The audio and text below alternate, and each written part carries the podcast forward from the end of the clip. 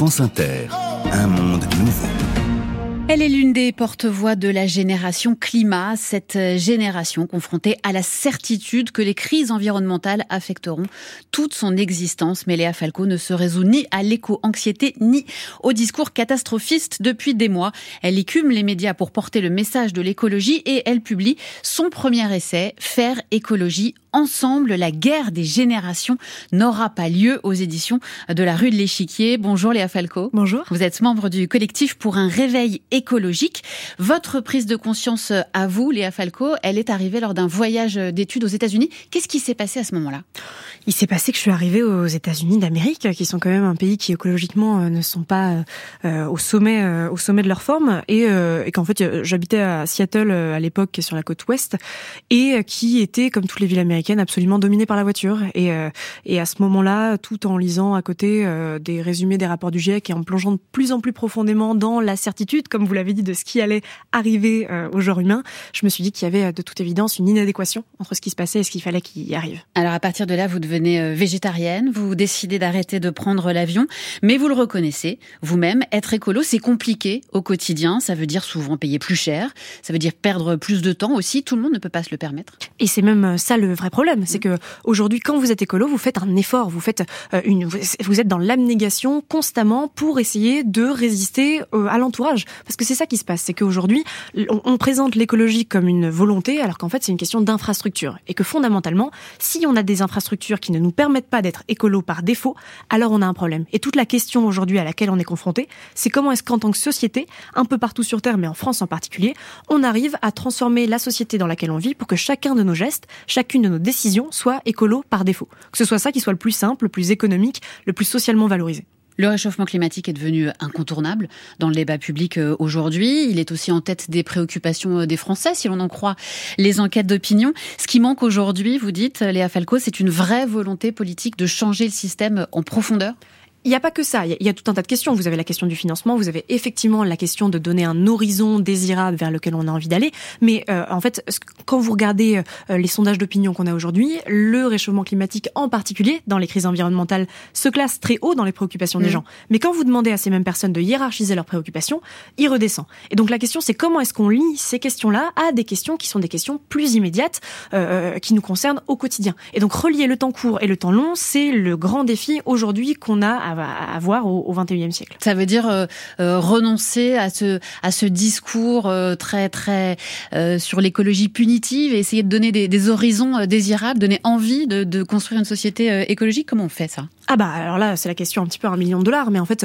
une société écolo c'est une société aussi peut-être où on est en meilleure santé, où on a plus de temps pour soi, pour les gens qu'on aime, pour faire des activités qu'on apprécie, et donc réussir à donner envie de ça ne me paraît pas impossible du tout. Simplement ça demande à ce qu'on se libère d'imaginaires qui aujourd'hui euh, font, et c'est naturel, que euh, on ne peut pas envisager autre chose que le monde dans lequel on vit. Sauf que ce monde-là va devoir évoluer, et il faut qu'on réussisse à le faire collectivement, de manière euh, démocratiquement déterminée, si possible, parce que c'est quelque chose auquel on tient la démocratie en général, mm. et qu'on arrive à arriver à un endroit où en fait on constate que on peut chacun avoir plus de bien-être qu'on ne l'a aujourd'hui. Et donc cette question-là, elle est fondamentale, et c'est ça derrière la transformation écologique. Comment est-ce qu'on arrive à un monde dans lequel, en allant mieux on vit euh, mieux? Et le vrai changement, la vraie transformation, elle ne peut venir selon vous que des États, malgré toute la bonne volonté des citoyens et même des entreprises, si tant est qu'elles soient euh, euh, réelles. Ça, ça pourra pas nous sauver. Bah, disons que vous avez en gros euh, trois, trois discours. Soit c'est les citoyens qui réussissent à faire la transformation écologique, soit c'est les entreprises,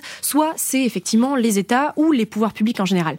Sauf que si vous considérez que les citoyens doivent se comporter de la manière la plus vertueuse possible, acheter correctement, se déplacer correctement, et eh ben vous placez un stigmate là où il ne faudrait pas y en avoir, puisque on est aujourd'hui tous déterminés économiquement, socialement, on vit euh, dans un monde qui est tel que les infrastructures, et c'est ce que je disais tout à l'heure, ne sont pas écologiques. Donc ça ne peut pas partir des mmh. individus. Moi, je suis venue aujourd'hui au studio euh, en, métro parce que j'ai la chance d'habiter dans une ville où il y a des métros. Si on était dans une autre ville et qu'il n'y avait pas de transport en commun, et eh ben j'aurais pris la voiture comme tout le monde. Donc il y, a vraiment cette question-là de pouvoir démoraliser entre guillemets la question écologique pour se dire ce n'est pas simplement une question de volonté individuelle, c'est vraiment cette question d'infrastructure.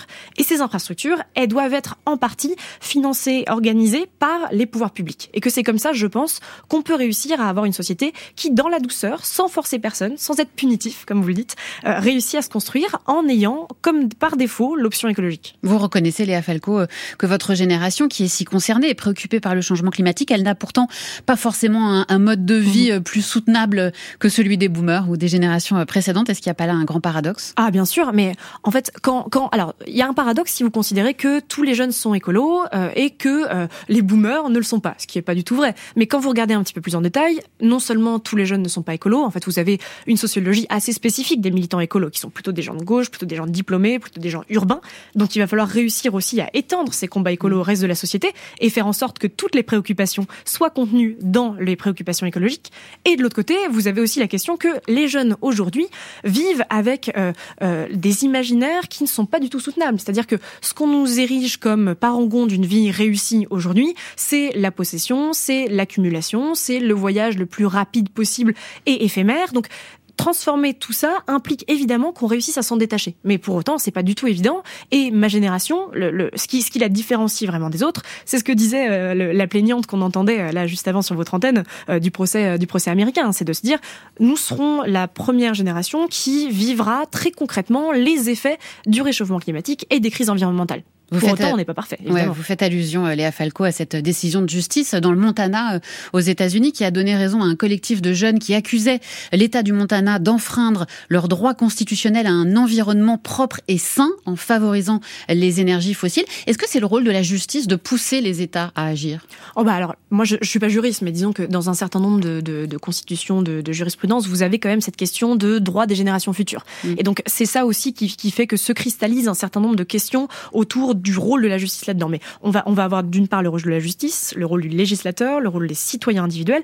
Et ce que font ces jeunes, ça pose aussi la question de comment est-ce qu'au niveau individuel je peux agir Et donc eux, ils ont choisi de médiatiser euh, cette inquiétude-là, cette question-là par le biais d'un procès.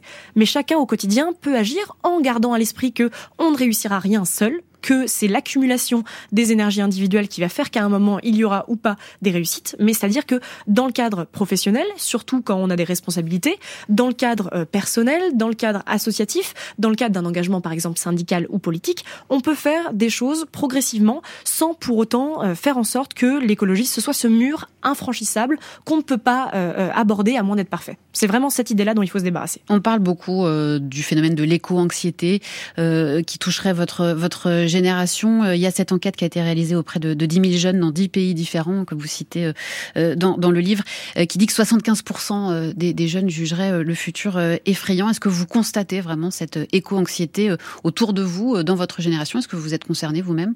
Moi-même non, mais disons qu'autour de moi, je vis quand même dans une bulle comme tout le monde. Donc les gens autour de moi ont tendance à être plutôt sensibles à la question écologique et donc plutôt éco-anxieux. Mais la question, c'est comment est-ce qu'on arrive à se débarrasser de ça? Et la question aujourd'hui de, des générations, c'est en fait de pouvoir se dire, et c'est un peu ce que veut dire le sous-titre de ce livre-là, La guerre des générations n'aura pas lieu, mmh. c'est de se dire qu'il n'y a pas d'opposition entre des jeunes éco-anxieux et leurs parents ou leurs grands-parents, mais qu'au contraire, le, les parents et les grands-parents de ma génération ont des enfants, parfois des petits-enfants, qui vont vivre dans ce monde-là. Donc il n'y a pas d'opposition d'intérêt. De, on a tous intérêt à ce que nos sociétés aillent vers des sociétés plus écologiques. Et donc comment on le fait? C'est que simplement, en regardant simplement le niveau professionnel, on a à peu près, pour le réchauffement climatique, une fenêtre d'opportunité dans laquelle on peut réduire nos émissions, euh, qui est d'à peu près 10 ans. Voilà. Si, si, dans 10 ans, on a réussi à réduire considérablement nos émissions de gaz à effet de serre, on se dirige plutôt vers un monde qui serait moins pénible que celui vers lequel on va aujourd'hui.